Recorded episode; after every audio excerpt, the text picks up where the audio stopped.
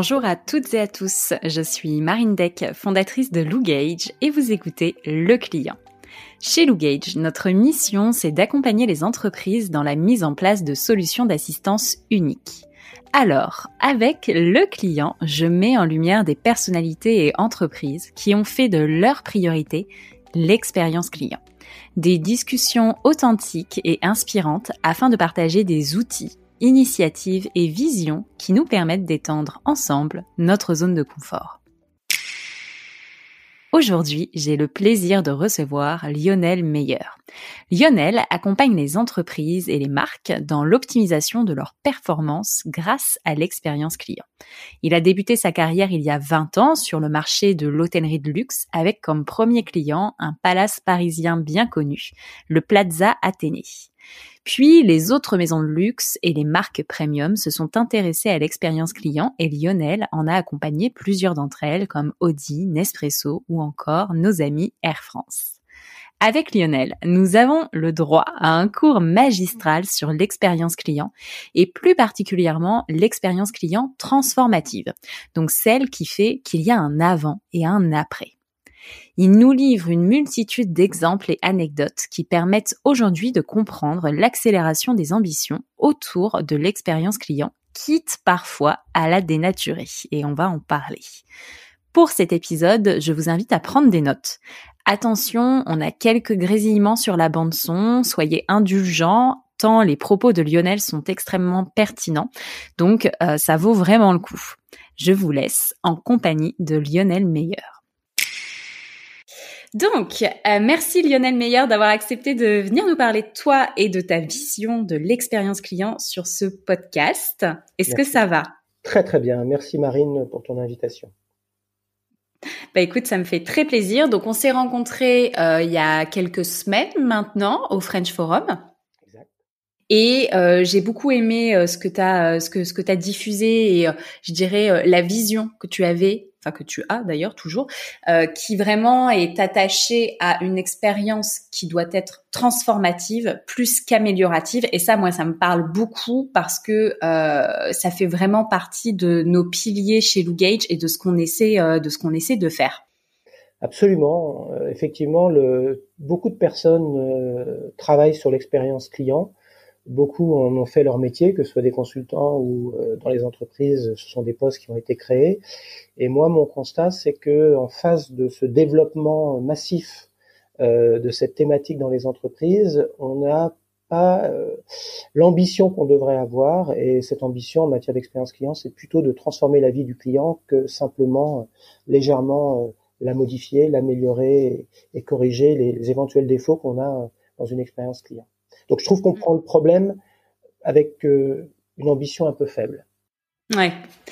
Je suis d'accord. Et du coup, ce que j'aimerais à travers cet épisode, donc, c'est qu'à la, à la fin de l'épisode, on reparte avec un peu un, début de, culture sur euh, l'expérience client de manière générale et en tout cas une envie et une méthodologie pour euh, transformer l'expérience client plutôt que de l'améliorer.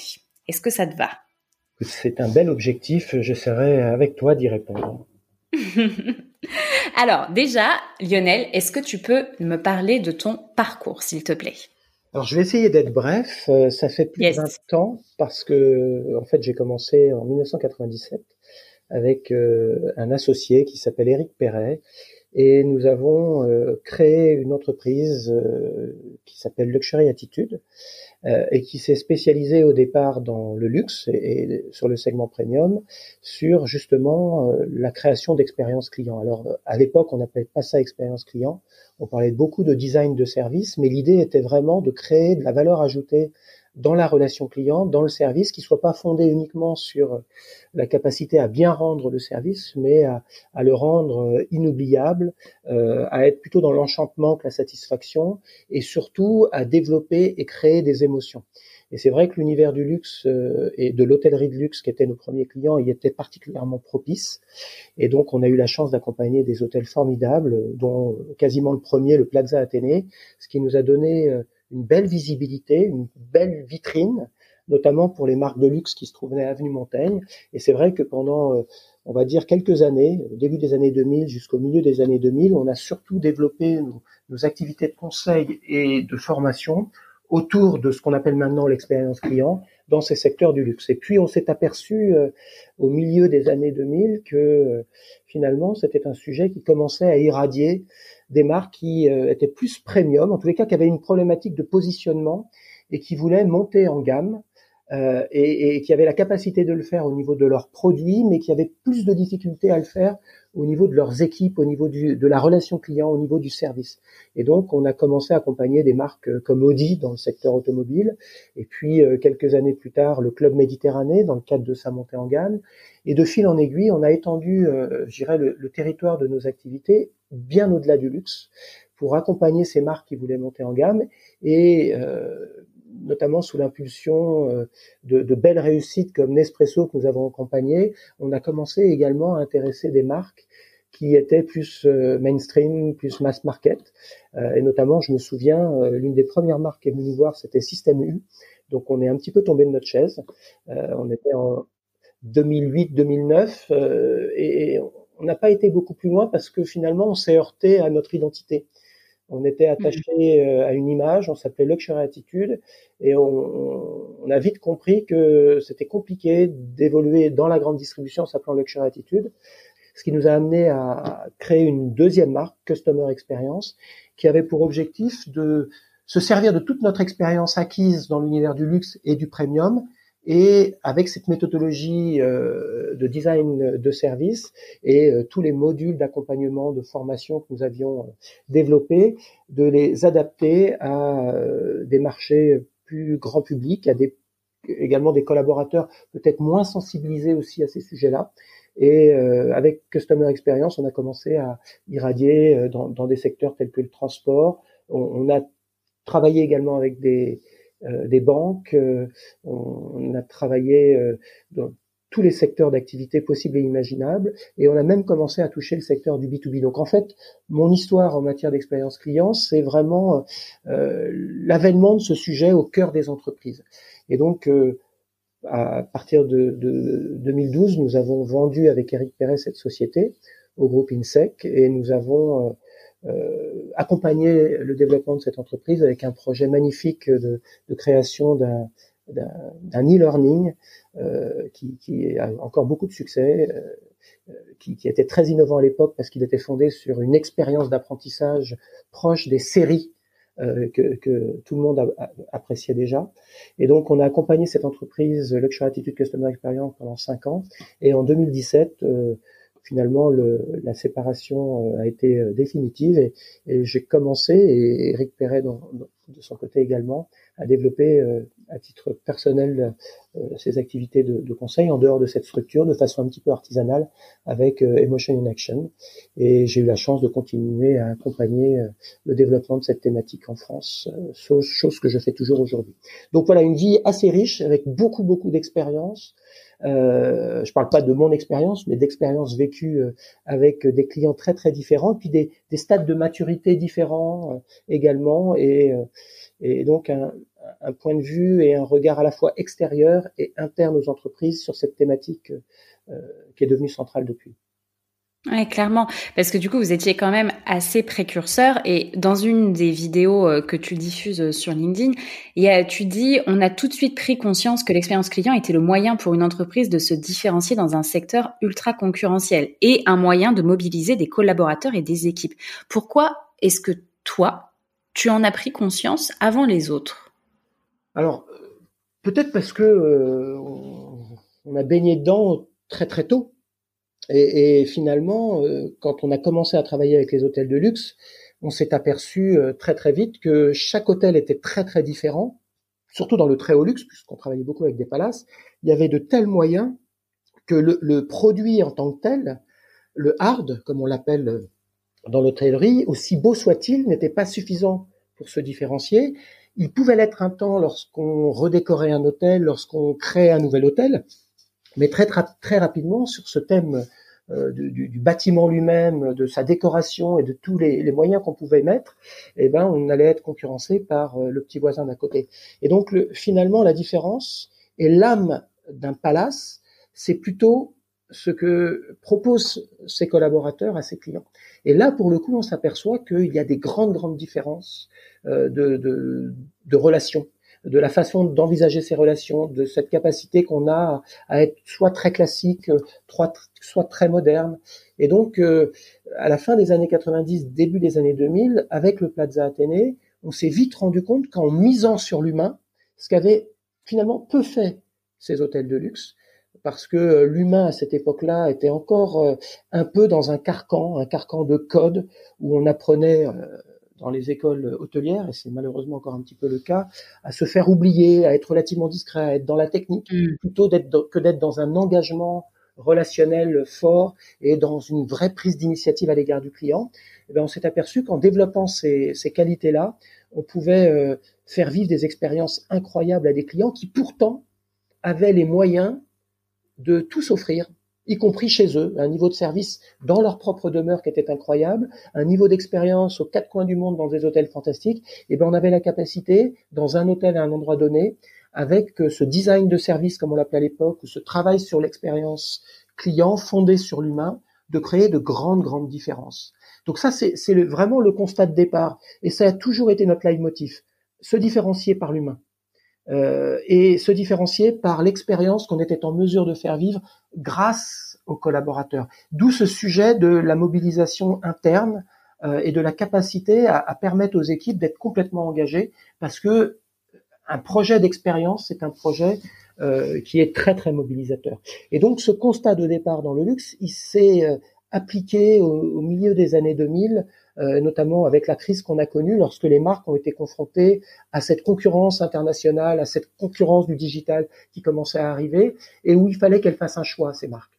Soit on se battait sur le prix, soit on se battait sur euh, l'innovation permanente, soit on se battait sur l'expérience. Et en fait, euh, on sait très bien où mène la bataille du prix. Euh, c'est très difficile de tenir et en tous les cas, euh, c'est pas un modèle qui repose sur l'humain. Donc, quand on a euh, une entreprise avec une culture humaine et un modèle très humain, il nous reste deux possibilités. Celle qui consiste à être dans l'innovation permanente, avec l'inconvénient, et on le voit bien dans plein de secteurs, que finalement l'innovation elle dure de moins en moins longtemps parce que elle est de plus en plus vite copiée, et c'est très très difficile de la protéger durablement. Alors qu'en revanche, l'expérience client, puisqu'elle repose sur des valeurs, elle repose sur euh, une richesse humaine propre à l'entreprise, eh ben c'est très compliqué pour le petit voisin d'à côté d'aller faire la même chose parce que c'est beaucoup plus subtil que simplement euh, ce que laisse apparaître euh, finalement une entreprise à l'extérieur. C'est du management, c'est de la culture d'entreprise, c'est de la communication interne, c'est des systèmes de, de, de, reconnaissance, de développement de compétences, de valorisation qui font qu'à un moment donné, toute cette ressource, cette richesse humaine, elle va être mobilisée pour faire vivre une expérience. Donc, tout ça pour dire que, prenons un exemple, euh, qui est l'exemple du transport aérien. On a très longtemps accompagné euh, Air France. Tous les avions sont les mêmes. Euh, et un Paris-New York, qu'on soit sur Air France, Lufthansa ou je ne sais quelle compagnie américaine ou de n'importe quelle nationalité, finalement, le produit est ultra banalisé. On part à la même heure, le, vol dure le, même temps euh, et, on arrive au même endroit. Et donc, sur quoi on fait la différence? On peut le faire sur le prix ou sur l'expérience. Et comme en plus de ça, on passe un petit peu de temps dans un avion, dans un espace qui est clos, et il y a un avant et un après, si on commence à travailler sur l'expérience et si on commence à se poser la question de comment euh, faire que ce que l'on vit dans un avion Air France ne soit pas ce que l'on vit dans un avion Lufthansa, alors on commence à, se rendre compte qu'on a un capital à développer qui est considérable, qui va entraîner de la fidélité, qui va entraîner également euh, ce que j'appelle le story sharing, c'est des, clients qui vont raconter leurs histoires à d'autres clients et qui vont à leur tour donner envie à ces clients-là de, de, tester la compagnie. Donc on est dans une dynamique euh, très très vertueuse et j'ai envie de dire plus le secteur d'activité est concurrentiel et banalisé, plus l'expérience devient déterminante. Hmm, c'est hyper intéressant. Bah, c'est clair que la partie euh, je reste dans un avion pendant euh, plusieurs heures, c'est quand même une formidable fenêtre de tir pour euh, y connecter des, enfin de, de l'expérience client et faire réellement la différence pour que quand ils descendent, quand le passager descende de l'avion, ben, en fait, il soit, il soit transporté à tous les sens, tous les sens du terme, quoi. E, e, exactement. Et, et vous savez, chez Air France que tu connais bien, Marine, euh, ils ont fait un certain nombre d'études et, beaucoup de clients disaient quand on, rentre dans un client, dans un avion Air France, on est déjà un petit peu en France. Et donc c'est là-dessus qu'il fallait travailler. C'est finalement quels sont euh, les atouts du service chez Air France, si ce n'est, je parle en vol, du personnel navigant, euh, avec ses caractéristiques. Et on s'est vite aperçu que le personnel navigant d'une compagnie comme Air France étaient des personnes euh, euh, avec une vraie richesse, une vraie expérience du voyage, avec euh, des, des, connaissances qui se limitaient pas à des connaissances professionnelles, mais une culture, et que si on leur laissait la possibilité, dans un cadre, avec bien évidemment des, des, des, consignes à la fois de sécurité et puis des guidelines en matière de service, mais si on leur disait finalement osez, prenez l'initiative, créez, créez la relation, soyez attentionnés, euh, et, et, faites pour le client ce que ce qui vous semble bon et osez, alors on est déjà un petit peu en France parce que euh, comparé à certaines compagnies, notamment asiatiques, où finalement les, le personnel en vol joue un rôle euh, qui est écrit à la virgule près, euh, au, au, geste près, eh ben on voit tout de suite la différence. On a des vrais gens en face de nous, des personnes riches, avec euh, leurs euh, leur valeurs. Et, et c'est ça qu'on a essayé de révéler euh, dans, dans, ce que Air France appelle encore aujourd'hui la relation intentionnée. C'est être plus soi-même en incarnant la compagnie. Mais pour ça, du coup, il faut donner il faut donner de la souplesse à, à, son, à son staff et donc du coup au personnel navigant. Moi, je me rappelle avoir pris un billet d'avion, c'était un, Paris-Venise pour euh, un week-end, juste un aller-retour euh, samedi-dimanche. Et devant moi, dans l'avion, donc on était avec Air France, il y avait un couple de personnes plutôt âgées puisque bah du coup ils fêtaient, euh, je crois qu'ils fêtaient genre leurs 40 ans de, de, mariage et leurs enfants leur avaient offert du coup euh, un week-end à Venise. Et donc euh, l'hôtesse passe euh, pour euh, servir les boissons, etc. Et ils commencent à discuter et euh, le couple dit à l'hôtesse, bah du coup c'est nos 40 ans de mariage, c'est nos enfants qui nous ont offert, qui nous ont offert cette cette escapade. Et, et l'hôtesse totalement spontanément et elle dit non mais attendez, c'est incroyable, il faut absolument fêter ça et tout, c'est génial pour vous. Je vais vous chercher deux coupes de champagne et tout. Et, et je voyais bien les gens qui étaient dans le siège juste devant moi, mais ils étaient euh, émerveillés le fait qu'elle ait la possibilité de proposer ça et que spontanément elle le fasse. C'est-à-dire qu'elle n'est pas partie au bout de la rangée pour demander à un manager quelconque euh, est-ce que je peux leur proposer ça? Directement à l'instant T, elle l'a proposé. C'est une formidable illustration de ce que peut être l'expérience client.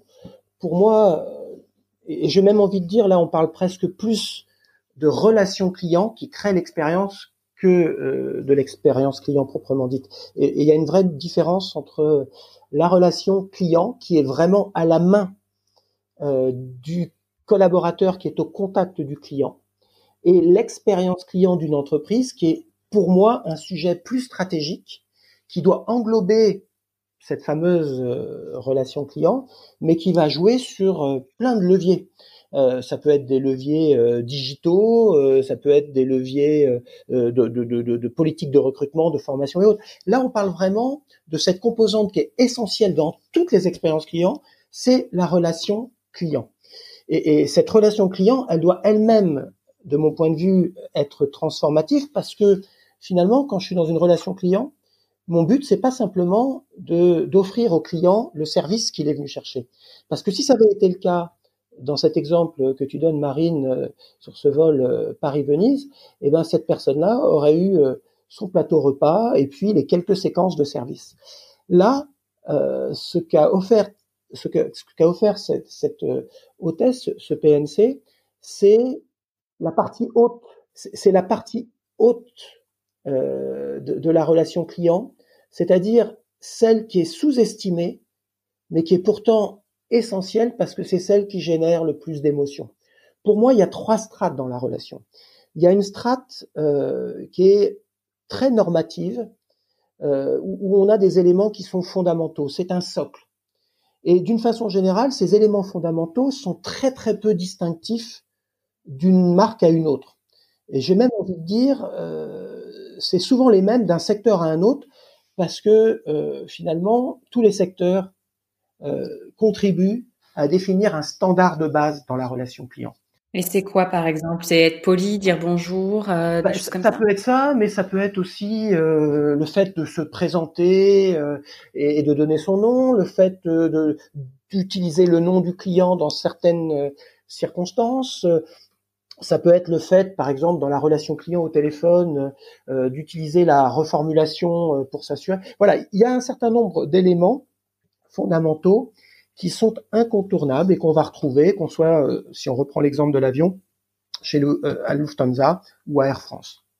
Et à un moment donné, il va falloir servir un plateau euh, en regardant le client. Il va falloir faire un certain nombre de choses qui est qui relèvent des fondamentaux.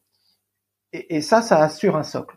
Sur ce socle-là, il y a une partie excessivement importante qui est composé, et c'était déjà ce que nous faisions à l'époque du, design de service, de signatures. C'est-à-dire ce sont des éléments qui reposent sur ce socle de fondamentaux, mais qui sont propres à l'entreprise. Je vous donne un exemple. Chez Air France, euh, on, a travaillé sur le fait de ne plus utiliser le mot vol, mais le mot voyage. De telle sorte que, euh, et, là je vais vous donner quelques exemples de, signatures d'Air France, Lorsque, et ça existe encore, même si c'est de moins en moins, vous avez une carte d'embarquement, on va contrôler cette carte d'embarquement, on va la scanner, et eh ben euh, l'hôtesse va prendre votre carte d'embarquement, va la scanner et va vous la rendre en la tournant pour la mettre dans le sens de votre lecture. Donc vous allez voir que l'hôtesse va avoir l'attention de tourner la carte pour vous la remettre. Et si on va jusqu'au bout des signatures, puisqu'elle a vu votre nom et à condition qu'il n'y ait pas trop de monde autour de vous qui pourrait écouter, elle, pourra vous dire euh, non pas bon vol, monsieur, euh, non pas simplement bon vol, mais bon voyage, monsieur Meyer. Et je peux même aller plus loin dans ces signatures. Je peux très bien dire bon voyage à New York, monsieur Meyer. Et donc on se hmm. rend bien compte que finalement ça c'est pas les standards du métier, c'est pas les fondamentaux. On a rajouté une petite couche avec euh, la French Touch Air France qui conduit à tourner la carte d'embarquement dans le sens de lecture, à utiliser le nom du client lorsqu'il est connu, prononçable et euh, que l'on ne dévoile pas son identité à d'autres passagers. Et on parle de voyage et non pas de vol. Et on personnalise les choses par rapport à une destination qui est New York, que je connais puisque j'ai sa carte d'embarquement et que je sais surtout sur quel vol je suis en train de l'embarquer. Et donc on se rend bien compte là qu'on est passé euh, de quelque chose, d'une relation client banale, à une relation euh, qui est chargée de valeurs euh, émotionnelles beaucoup plus fortes. Et ça, ce sont des signatures. Et on en a identifié un certain nombre qui vont se retrouver dans différentes séquences de la relation client et qui vont, à un moment donné, donner une coloration aux actes de service et aux différentes relations qu'on va avoir avec le client. Et c'est la coloration de, de la marque et en l'occurrence, dans cet exemple-là, d'Air France. Chez Nespresso, euh, on a créé avec les équipes de, de, de, Nespresso ce geste qui consistait à sortir du pôle de vente et à remettre le sac à deux mains devant le pôle de vente, en invitant le client à aller déguster un café, en invitant le client suivant à revenir derrière. Ça, ce sont des signatures. C'est le deuxième niveau. Et c'est ce qui fait qu'à un moment donné, il y aura aussi une part de constance et de différence dans tous mes vols, dans tous mes achats chez Nespresso euh, ou dans tous mes séjours au Club Med, par exemple.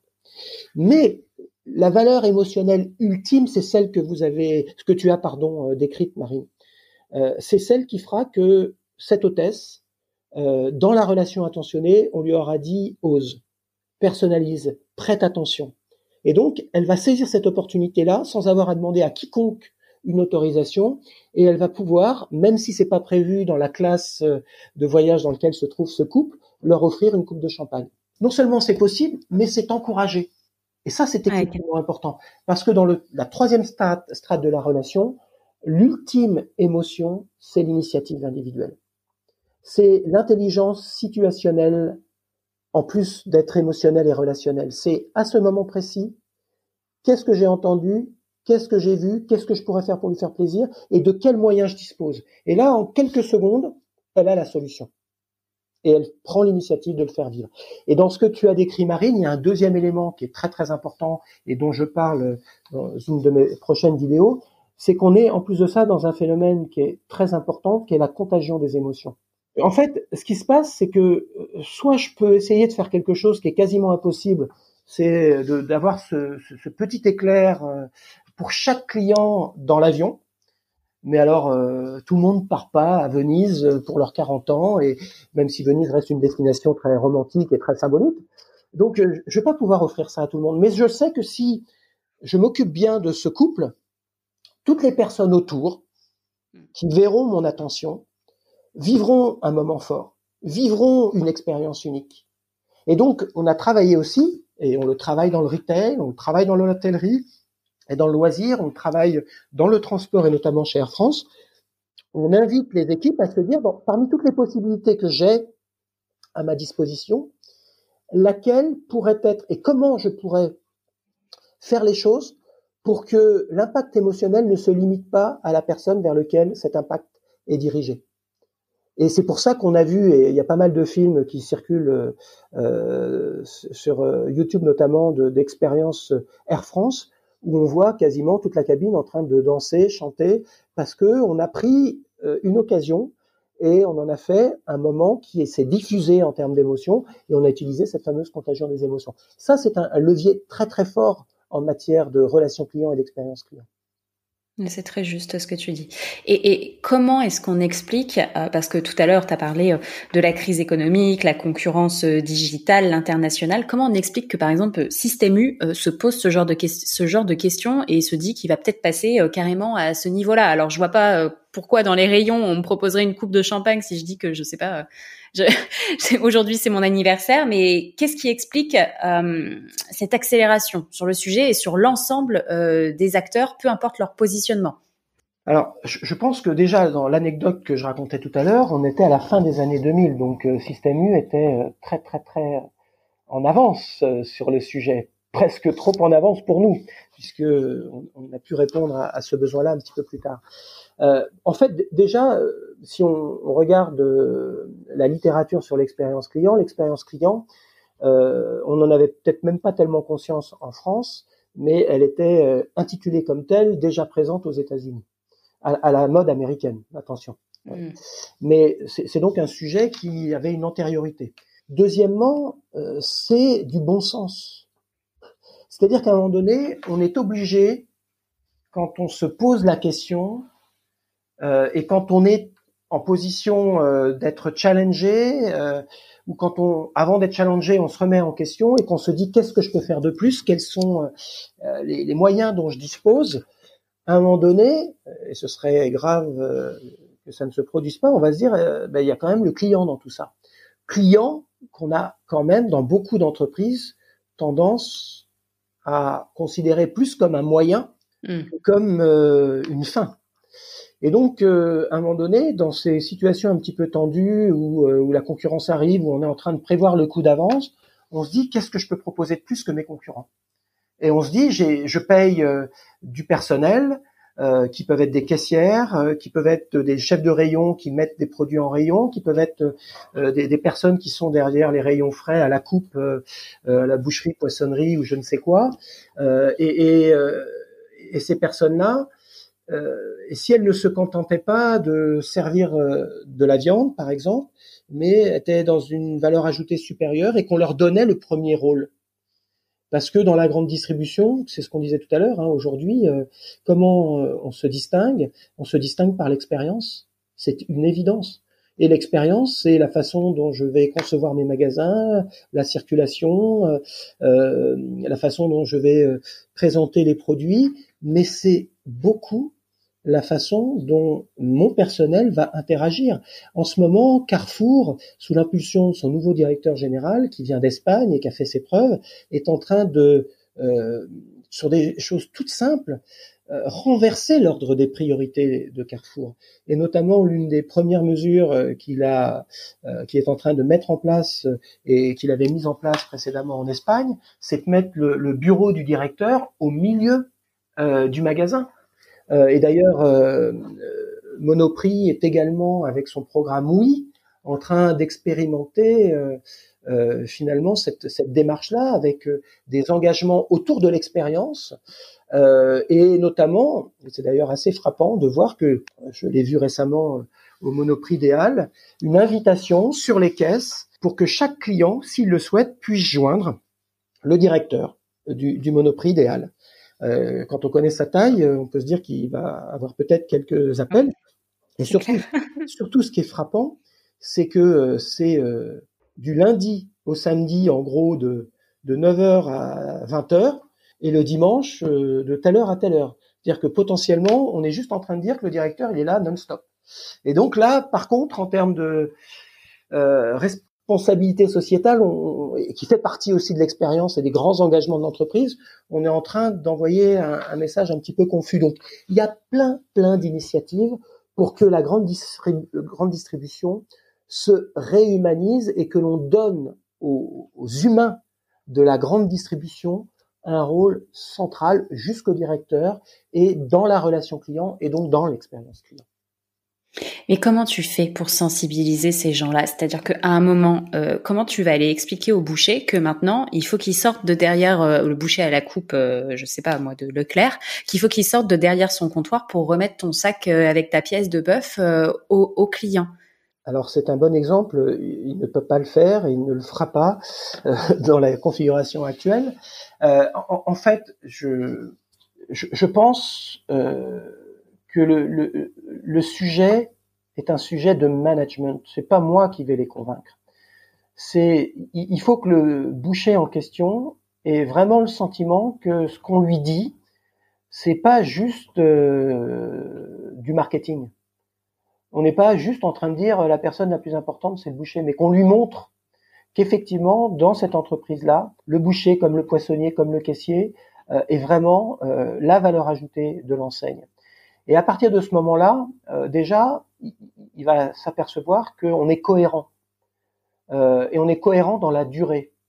Et là, il va commencer à y croire, parce que la plupart des, des salariés dans les entreprises, notamment sur ces sujets d'expérience client, quand on arrive, ils nous disent, mais ouais, euh, il y, a, il y a, déjà dix ans, on nous en parlait. Euh, on a eu ça comme programme, ça comme programme, euh, et jusqu'à quand ça va tenir. Donc il y a une forme de scepticisme, plus par rapport aux moyens qui ont été mis et à la façon dont les sujets ont été traités, que face au bien fondé de la démarche. Euh, et, j'ai envie de dire, de toute façon, on est, tous dans, dans une époque où on a besoin de sens. Et quand on est dans un métier de relation client, parce que c'est leur cas, euh, le sens, c'est d'aller vers le client. C'est pas d'aller vers la carcasse de bœuf qui est derrière. Ça veut pas dire que je dois pas être capable de, de m'occuper de la carcasse, mais euh, voilà, si je suis face au client, c'est que c'est ça qui est important. Et puis en plus de ça, je pense que les collaborateurs le, le comprennent, sauf ceux qui ont euh, qui sont trompés d'orientation ou qui n'ont vraiment vraiment vraiment pas eu le choix euh, de, de, que d'en arriver là. Mais on, on, se nourrit de la relation client et euh, finalement on en tire des bénéfices qui sont euh, très très importants. Et puis le dernier argument, c'est que ils l'ont tous déjà fait. Euh, peut-être à la même époque que moi, j'appelais pas ça de l'expérience client, mais euh, faut pas attendre 2020 pour euh, tout simplement se poser la question de qu'est-ce qu'on fait vivre aux clients. Les commerçants ont toujours su qu'une grande partie de leur succès dépendait de la façon dont ils se comportaient à l'égard de, de leurs clients, euh, autant que ce qu'ils proposaient en termes de, de, de, produits. Et donc, euh, remettre au cœur l'expérience, la relation client, euh, c'est encore une fois une question de bon sens. Et si c'est bien fait, si c'est cohérent, si le management est congruent, c'est-à-dire si ces actes sont en phase avec ses intentions, ses propos, et si c'est maintenu dans la durée, les gens y vont. On l'a vu chez Air France combien nous ont remerciés, nous ont dit mais on n'attendait que ça, euh, parce que ce métier-là, on l'a choisi pour ça. On l'a vraiment choisi pour euh, voyager, bien sûr, parce que c'était un métier qui nous a fait rêver, mais aussi parce que on allait euh, s'occuper des gens dans des conditions qui sont un petit peu atypiques, mais voilà, c'est le sens de notre métier. Donc redonner ce sens-là aux collaborateurs, c'est si c'est bien fait, ça marche à tous les coups. Ok, ok, très clair. Et concrètement, c'est quoi euh, la différence entre améliorer et transformer l'expérience client Est-ce que de par ce qu'on vient de dire là, au final, on transforme l'expérience client? Oui, on transforme par rapport à une base qui est pas bonne. Donc finalement, on corrige. Parce qu'une expérience client qui est portée par des êtres humains à qui on a demandé ou qu'on a conduit à ne pas se comporter comme des êtres humains, il suffit de leur redonner ce pouvoir de relation euh, pour finalement euh, transformer une situation qui n'était pas normale. Maintenant, quand moi je parle d'expérience client transformative, déjà, elle n'est pas antinomique avec une première démarche qui consiste à améliorer l'existant et euh, à corriger. Mais c'est quelque chose qui ne ne portent pas la même ambition. L'ambition de l'expérience client transformative, c'est celle qui consiste à se dire, et c'est ce que je raconte, euh, et notamment dans les conférences que j'anime, on peut pas être leader sur son marché sans vouloir être le leader euh, de l'expérience client. Ça va de pair. Euh, on peut pas être celui qui euh, innove au niveau des produits, au niveau de l'offre, sans être celui qui innove au niveau de l'expérience client euh, et, qui transforme l'expérience client.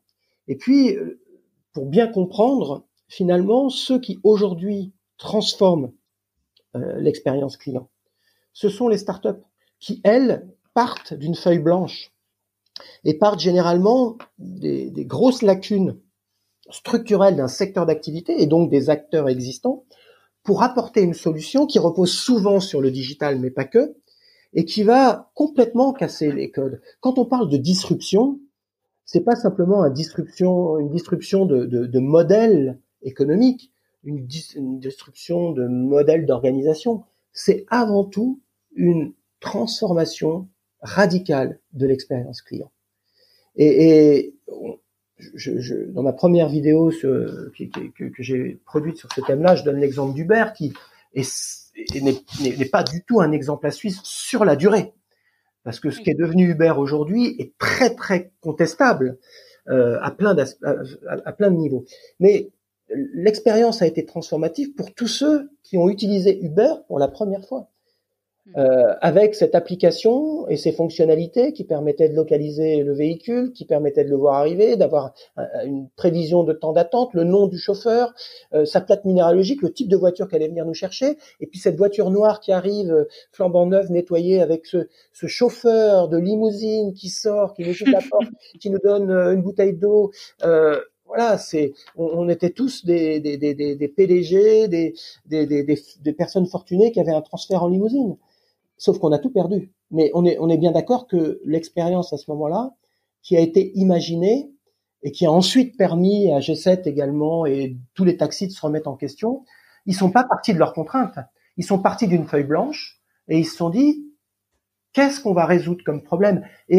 Ça fait partie des, axes que je développe pour travailler sur euh, l'expérience client transformative. C'est-à-dire que euh, j'utilise ce terme, euh, par exemple, je suis pas venu là pour souffrir. Cette fameuse phrase qui a été rendue célèbre sur un plateau de télé. Eh ben, il y a, y a, des secteurs d'activité qui structurellement font souffrir leurs clients. Et c'était un peu le cas des taxis quand même. Hein, parce oui, c'est vrai. Quand mm. on allait les trouver, on savait jamais dans quel état allait être le taxi, combien de chiens il y aurait sur la, le siège avant, est-ce qu'il serait propre, est-ce qu'on écouterait RMC. Et en fait, euh, à part quand on avait son propre chauffeur de taxi qu'on appelait, avec qui on était confiance, en confiant, on n'était pas bien dans un taxi, faut, faut dire les choses telles qu'elles sont. Et, et, et finalement, c'était pas grave parce que eux envisageaient leur rôle comme euh, une société de transport qui déplace un être humain d'un point A à un point B. Et après, la façon dont on le déplace, que ce soit un colis ou un être humain, c'est pas très grave du moment qu'il arrive au bon résultat, à bon port. Je caricature un petit peu, mais c'était ça. Ouais, clairement. L'expérience transformative, c'est de dire, voilà, comment je peux résoudre cette souffrance structurelle? C'est un des axes, il y en a d'autres cette souffrance structurelle euh, inhérente à mon secteur d'activité. Et, ça, ça peut être un axe où là, vraiment, je, vais envisager toutes les possibilités. Et peut-être que je vais me dire ce serait quand même différent si toutes les voitures étaient quasi neuves et noires. Ah, mais secteur traditionnel du taxi, c'est pas possible parce que ce sont des travailleurs indépendants euh, qui prennent les voitures qu'ils veulent. On peut pas les contraindre, c'est pas possible. Donc, dans le monde traditionnel, cette transformation va être rendu dès le départ impossible. Parce que on va voir toutes les contraintes. Être dans l'expérience transformative, c'est s'extraire de ces contraintes. C'est pour ça que je parle d'une démarche un peu utopique au départ, qu'on va ensuite confronter au réalisme. Ça ne veut pas dire qu'on pourra tout mettre en œuvre, mais ça veut dire qu'on ne partira pas des contraintes pour essayer de transformer, parce que dans ces cas-là, encore une fois, on ne transforme rien. Je ne sais pas si si, si, c'est très, c'est très, très clair. Et euh, ben, je pense que c'est aussi une notion d'optimisme, quoi, et d'arrêter d'avoir des gens pessimistes en face de nous quand on leur dit, bah, je voudrais faire ci, je voudrais faire ça. Ils disent, ah bah non, c'est pas possible pour telle raison. Ah bah non, c'est pas possible pour telle raison. Ah, si, c'est possible, mais il faut essayer, quoi. Ben, il y a, en tous les cas, alors il y, a, plusieurs choses. Il y a d'abord la question la plus importante. Après, c'est comment. Euh, et donc, euh, c'est dans le comment que que les choses difficiles commencent à arriver. Mais euh, je ne dois pas m'arrêter au comment quand j'imagine les choses au départ. Euh, après, il faut aussi se, dire que dans une entreprise installée, euh, il y a une foultitude de contraintes qui ne sont pas imaginaires ou qu'imaginaires qui sont réelles. Ça peut être des contraintes législatives, ça peut être des contraintes réglementaires par rapport à tel ou tel secteur d'activité, ça peut être des contraintes tout simplement de marché, euh, d'actionnaires, de, culture d'entreprise.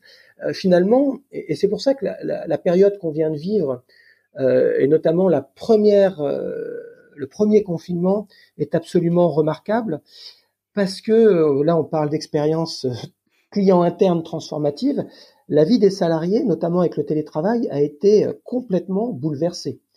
Euh, et ce qui était impossible, pour toutes les raisons qu'on a évoquées, est devenu euh, nécessaire.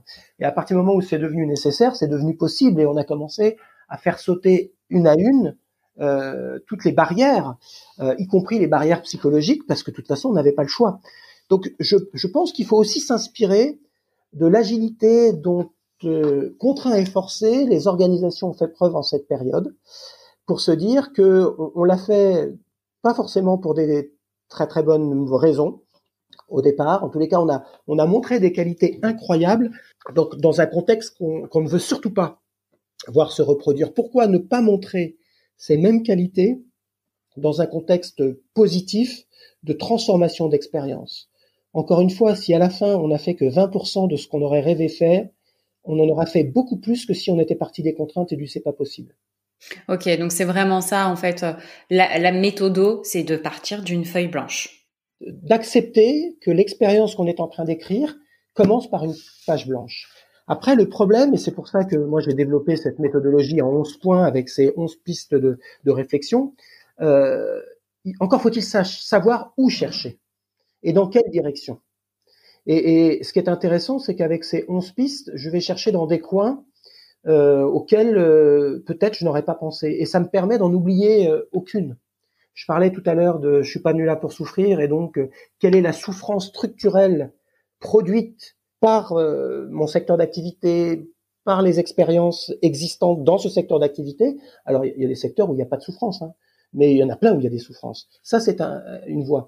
Euh, ce matin, euh, j'ai publié une, euh, une, nouvelle vidéo avec rendre l'ordinaire extraordinaire. Qu'est-ce qui est ordinaire dans notre business, qui est tellement au, cœur du business, tellement visible, tellement banal, que si je prenais à bras le corps ce, ce, cette banalité et cette chose tellement ordinaire, et si je la rendrais, si je la rendais extraordinaire, alors je changerai complètement la vie des gens. Est-ce que tu Est-ce que je peux donner un exemple? Ouais, carrément. Alors je, je veux pas m'auto spoiler, donc euh, je, je vais pas prendre euh, l'exemple que que, que j'ai donné euh, euh précédemment, mais je, je, peux reprendre l'exemple de, de, de, Nespresso parce que ça a vraiment été un changement radical pour les clients. Quoi de plus ordinaire que de donner un sac à un client? C'est quoi le geste le plus ordinaire par lequel passent tous les clients lorsqu'ils sont dans une boutique Nespresso? Le sac. Donc ce truc qui est tellement basique, si j'en faisais un moment extraordinaire, si je le théâtralisais un petit peu, si je lui donnais du sens. On est dans quelque chose qui a eu cet effet-là pour euh, certains clients, et moi je me souviens à l'époque, euh, dans des conventions dans le domaine bancaire, dans le secteur de l'automobile, on voyait des films en caméra cachée où on montrait ce geste euh, pour symboliser l'expérience en magasin chez Nespresso. Ensuite, pendant plus de dix ans, euh, tous les clients avec lesquels on a travaillé ont mis en place la remise du sac à deux mains. Hmm. Donc on a transformé quelque chose là. Euh, mais c'est, c'est peut-être pas l'exemple euh, le plus significatif. On peut revenir aussi sur sur Uber. Quel est On reprend le, les taxis. quel est le, truc le plus basique dans un taxi? Ben, C'est quand même la voiture. Hmm. Et si je rendais ces voitures extraordinaires, au lieu qu'elles soient bariolées, au, lieu qu'elles soient sales, qu'elles datent de 10 ans, je dis pas que c'est le cas de tous les taxis, ou au lieu qu'elles soient personnalisées à l'image de son possesseur, et si on leur donnait une couleur, et si euh, elles avaient des caractéristiques, ben voilà, on, on, commence à se préoccuper de la partie la plus évidente, la plus centrale qu'est la voiture, et on, on, en fait un argument massif. Et quand les gens racontaient leur expérience Uber, et j'ai vu arriver une limousine noire, euh, euh nickel, euh, avec des sièges en cuir, euh, briquée, brillante. C'était peut-être pas une Mercedes classe S, mais ça y ressemblait. Voilà. Donc, et, et dans, dans, tous les métiers, on peut fonctionner comme ça. Moi, je me souviens avoir travaillé avec Nespresso sur le truc le plus banal euh, pour tous ceux qui se faisaient livrer euh, à distance et pour lequel il y avait malgré tout énormément de, je dirais, de contraintes, qui est le colis. Mmh. Et, et, et, je, j'avais dit chez Nespresso, et je dis la même chose. Euh, et d'ailleurs, ça m'avait frappé. L'idée m'était venue un petit peu à ce moment-là. J'étais au siège d'Air France, et derrière le desk d'accueil, il y avait deux colis. Il y avait un colis Nespresso et un colis vente privée. Et je leur avais dit, mais il est beau ce, colis euh, vente privée. En tous les cas, il est beau. On n'aime pas la couleur, mais il est coloré. Euh, c'est déjà une partie de presque du cadeau que je me suis fait. Et à côté de ça, chez Nespresso, il ressemble à quoi votre colis? C'est un colis qui est 100% fonctionnel. Qu'est-ce que vous pourriez en faire pour que ce colis, qui est finalement le point de contact que vous avez avec tous vos clients qui commandent à distance, euh, pour lui donner une valeur ajoutée. Donc encore une fois, on n'a pas révolutionné le colis euh, livré par Nespresso, mais on en a fait un colis multi-usage avec un message qui pouvait se transformer en boîte de jouets, qui pouvait être réutilisé pour envoyer d'autres colis. En tous les cas, on a pris un petit sujet et on a contribué à transformer l'expérience. Est-ce que ça a été réussi? Est-ce que ça a eu tout l'impact que ça aurait dû avoir? Est-ce qu'on a été au bout? Est-ce qu'on n'a pas fait qu'une partie du chemin? Peut-être qu'on aurait pu aller plus loin, mais c'est né de cette idée de qu'est-ce qu'il y a de plus ordinaire dans notre expérience qu'on pourrait euh, sublimer et transformer en extraordinaire. Et parfois, ça, fait des, ça prend des proportions beaucoup plus importantes. Et c'est un des exemples euh, que je donne dans la fameuse vidéo euh, qu'on peut voir sur YouTube ou sur LinkedIn. Non, mais c'est c'est hyper parlant et, et je trouve que en fait, en donnant des exemples, on se rend réellement compte de ce que c'est que de transformer plutôt que d'améliorer. Parce que c'est ça, on utilise des termes et tout, mais des exemples concrets. Et tu parles de celui de Uber. Bah bien évidemment que là, on se reprojette à il y a quelques années et, et bien évidemment que c'était juste dingue cette expérience. Alors depuis, ça s'est quand même extrêmement dégradé et c'est là tout l'enjeu de comment je fais pour maintenir un tel niveau de qualité de service. Et au final, bah on voit bien qu'il s'étiole un peu avec le temps. Est-ce que quand tu grossis, tu n'es pas obligé de dégrader un peu ton expérience client? J'ai pas de, il n'y a pas de généralité. Mais une chose est certaine, c'est que si je suis déjà gros et que je veux me transformer, c'est plus compliqué que si je suis tout petit ou que je commence. Et à l'inverse, quand je commence euh, petit, euh, et plus je vais grossir, plus ça va être compliqué de maintenir.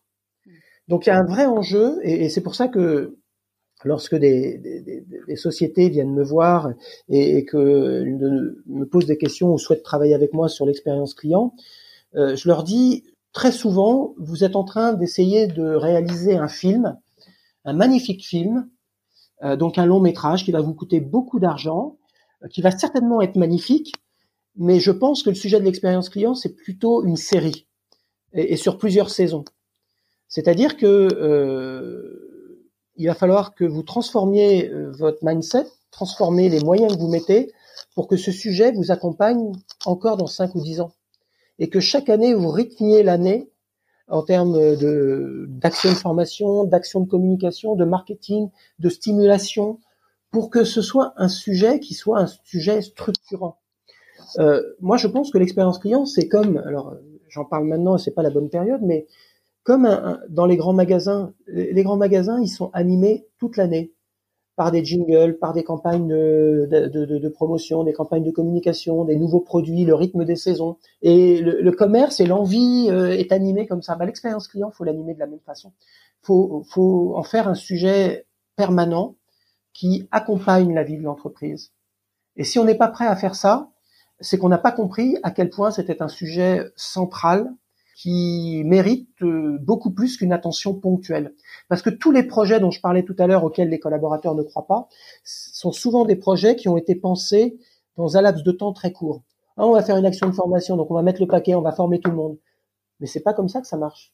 C'est pas comme ça. D'autant plus que l'expérience client, aussi transformative soit-elle, elle doit non seulement se maintenir dans le temps, mais elle doit avoir son lot euh, régulier de d'innovation, de nouveautés, et puis en plus, elle se nourrit de l'initiative individuelle, euh, des best practices qui viennent des collaborateurs qui eux-mêmes vont venir en permanence avec des choses qu'ils ont fait, qu'ils aimeraient faire, et qui vont venir alimenter la machine.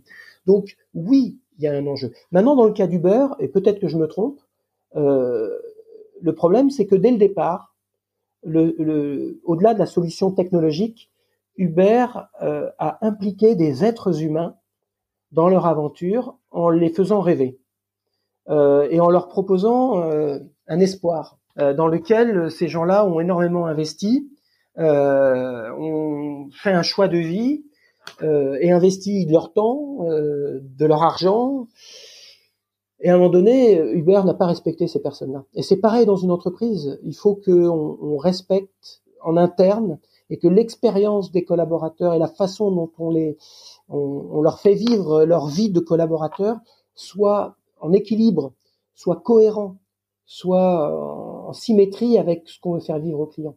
Parce que l'expérience client, sauf si elle est 100% digitale, elle repose, euh, et dans ce cas-là, c'est plus une, une, expérience utilisateur, mais elle repose sur nos collaborateurs. Donc l'enjeu, c'est c'est le management de ces projets-là, c'est le management lui-même qui va être le, la courroie de distribution, c'est la culture d'entreprise, le mindset, et c'est ça qui est compliqué.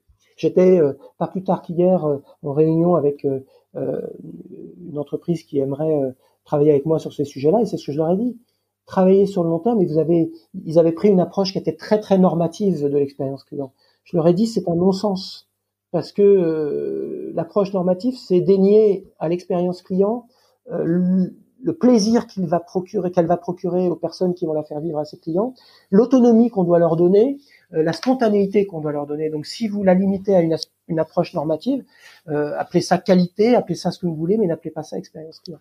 Ouais. L'expérience client doit s'alimenter elle-même par les bienfaits que ça génère chez les collaborateurs qui ne pourront plus s'en passer, par les, répercussions en termes de management qui vont être induites par cette démarche-là. Et donc, il faut créer un système autour de l'expérience client.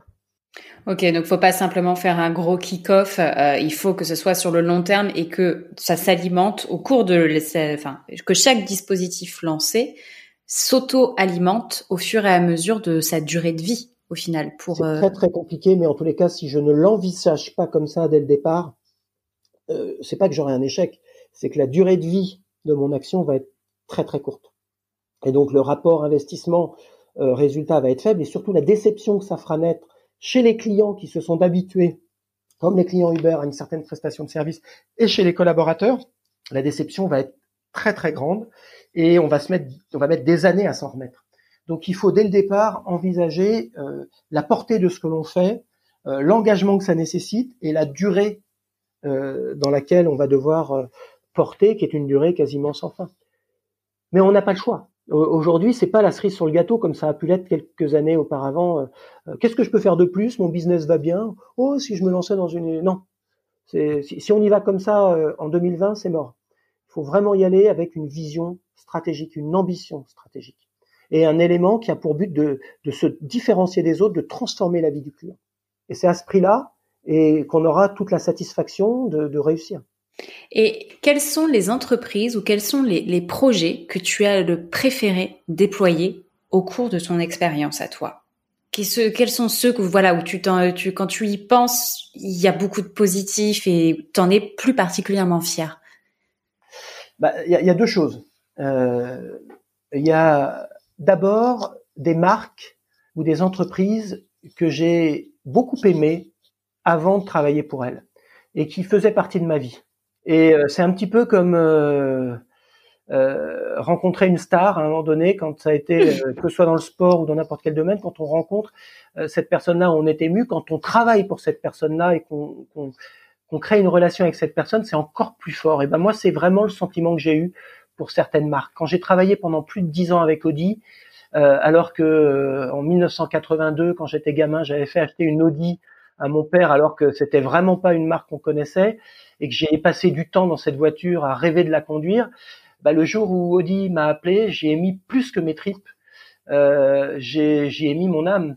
Lorsque, ayant voyagé pas beaucoup quand j'étais jeune, un peu plus au début de ma carrière pour Air France, et qu'en 2010 Air France euh, nous a contactés.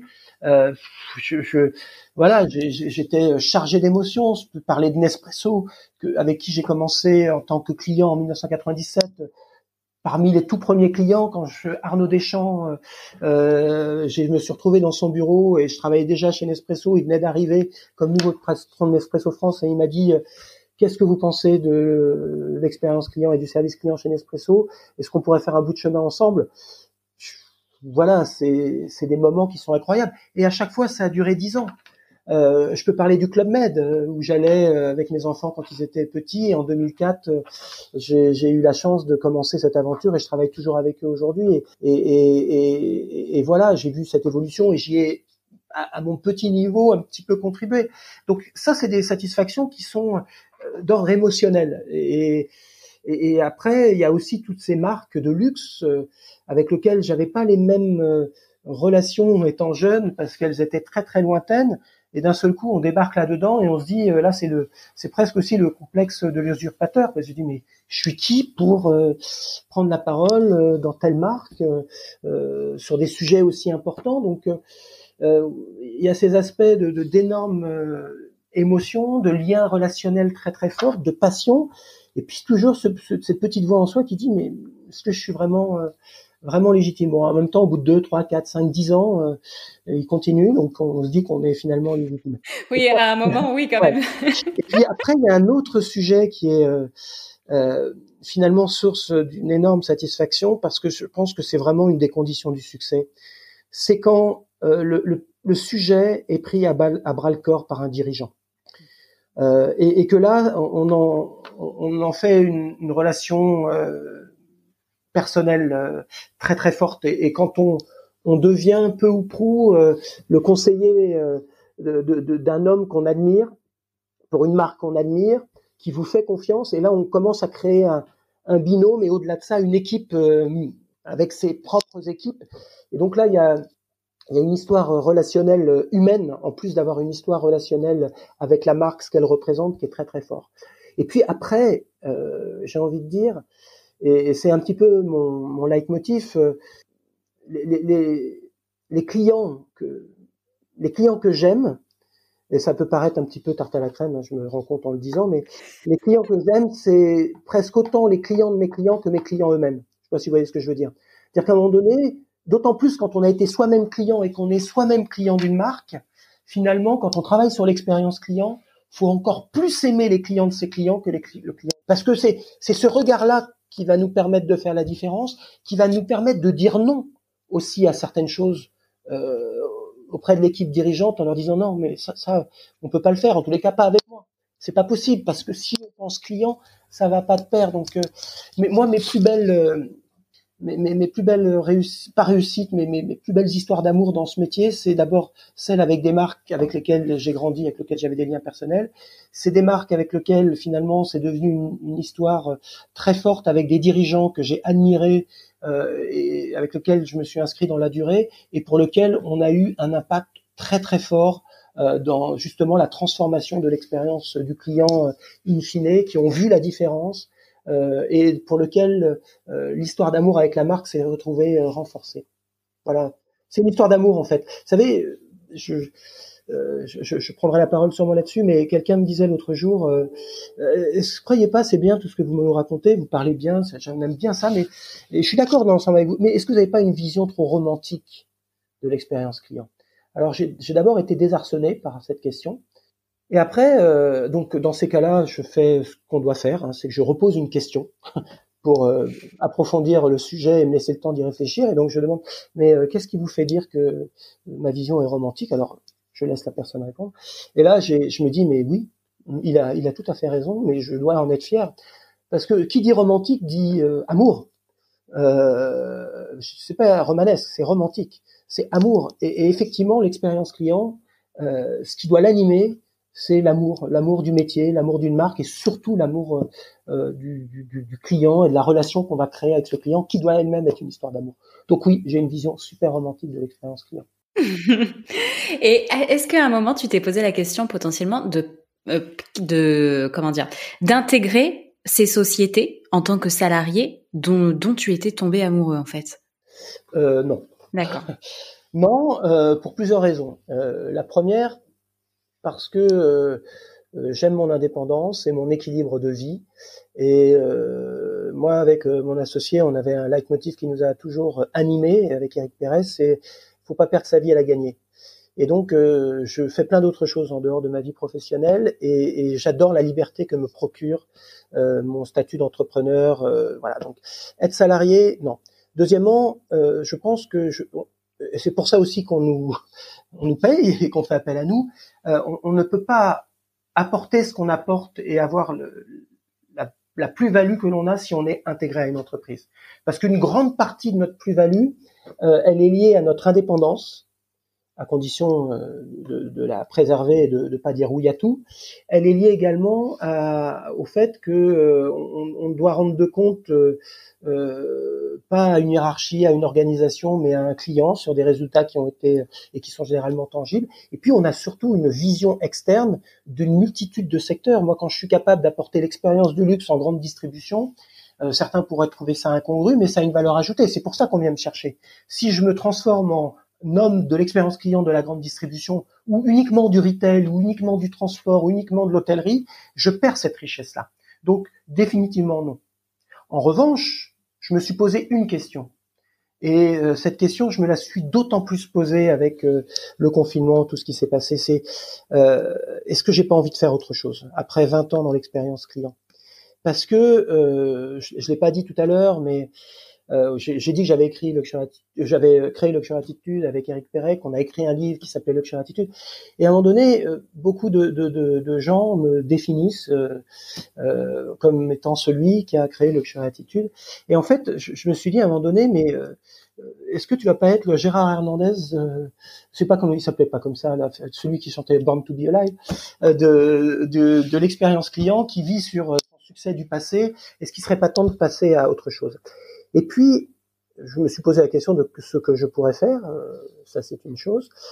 Et puis, je me suis euh, surtout énormément interrogé pendant le confinement. Je me suis dit, euh, et finalement, l'expérience client, qu'est-ce qu'elle devient dans tout ça?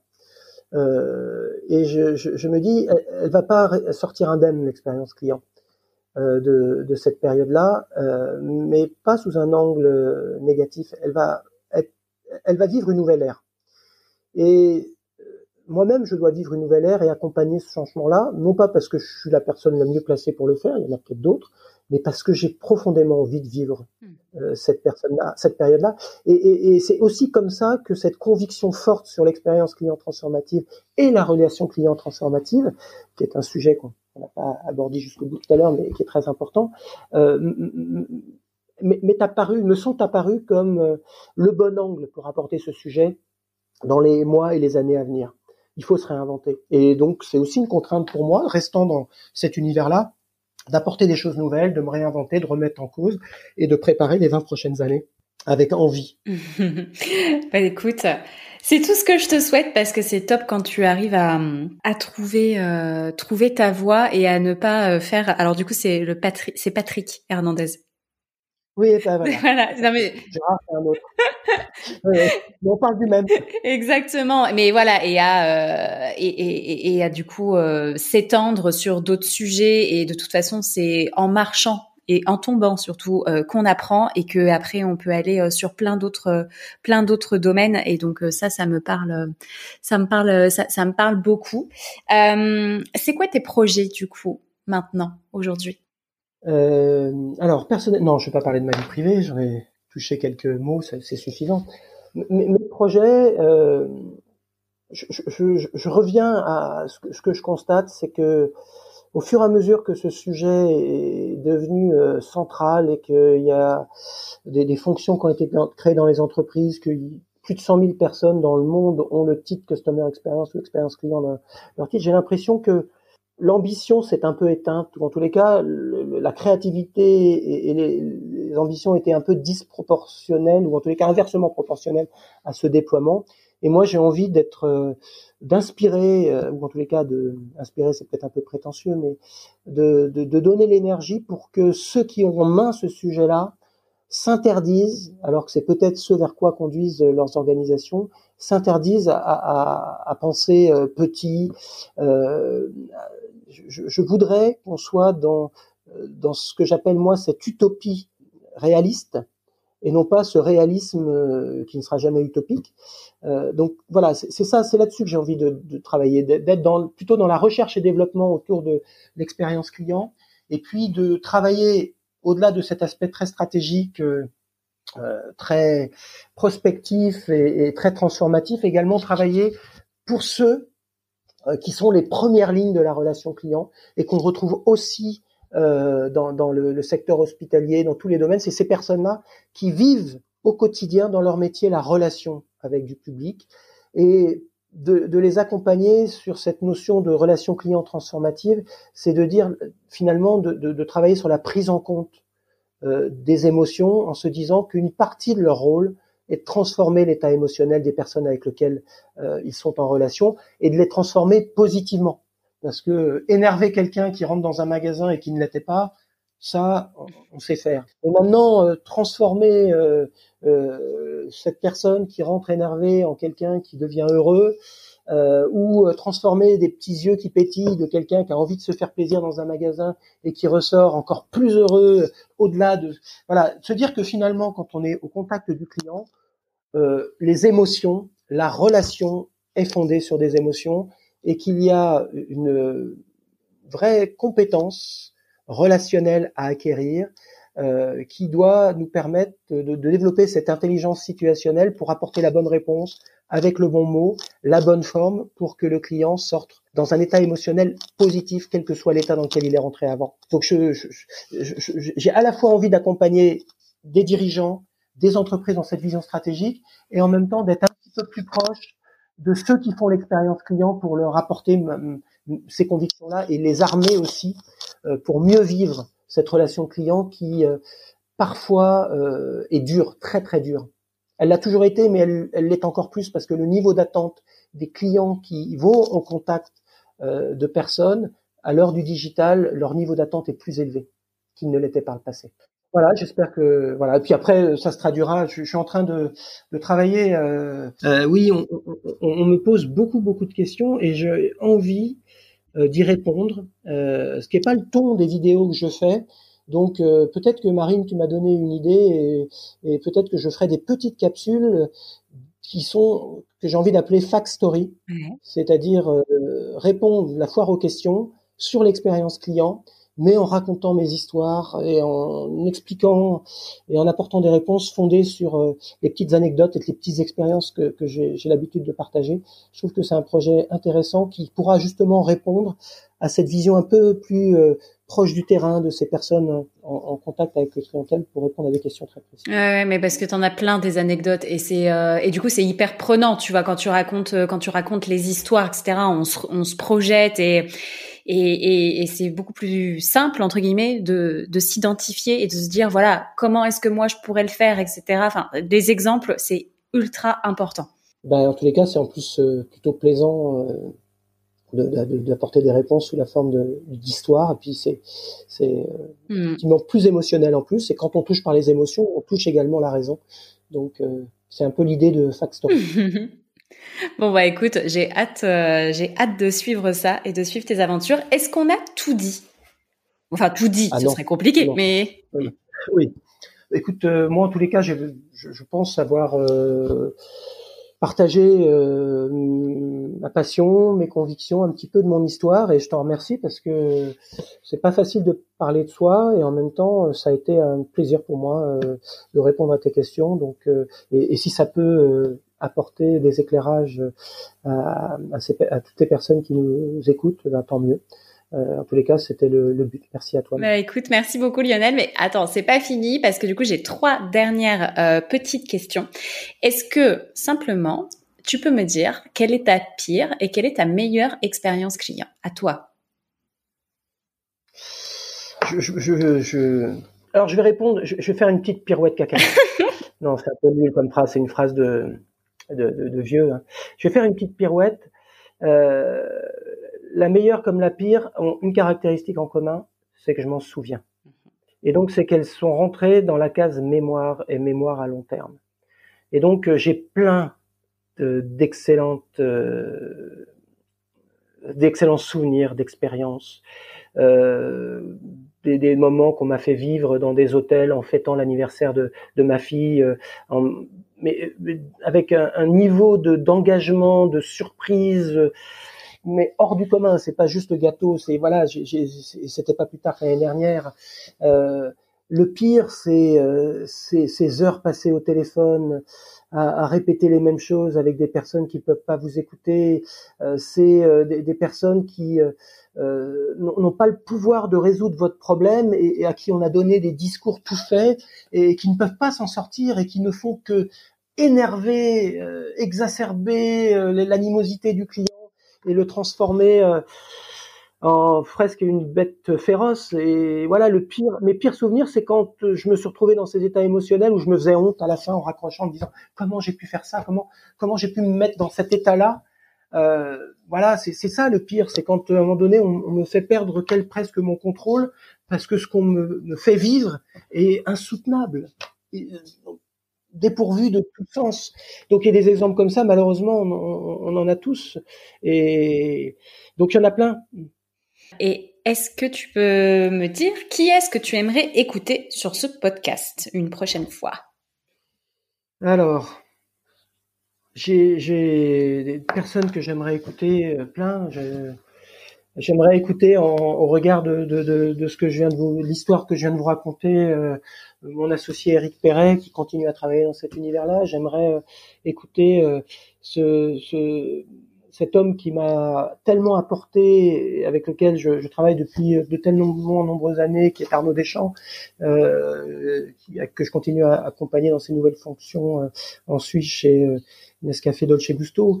Euh, c'est des, des, des des, des Henri Giscard d'Estaing euh, qui a transformé euh, le, le, Club Med et l'a accompagné sur ces années. C'est c'est euh, des, personnes qui ont participé à l'aventure euh, Uber à son origine et, qui pourraient avoir un, regard euh, intéressant et critique sur ce qu'est devenu l'entreprise aujourd'hui. Voilà, il y a plein de gens qui, qui sont marquants.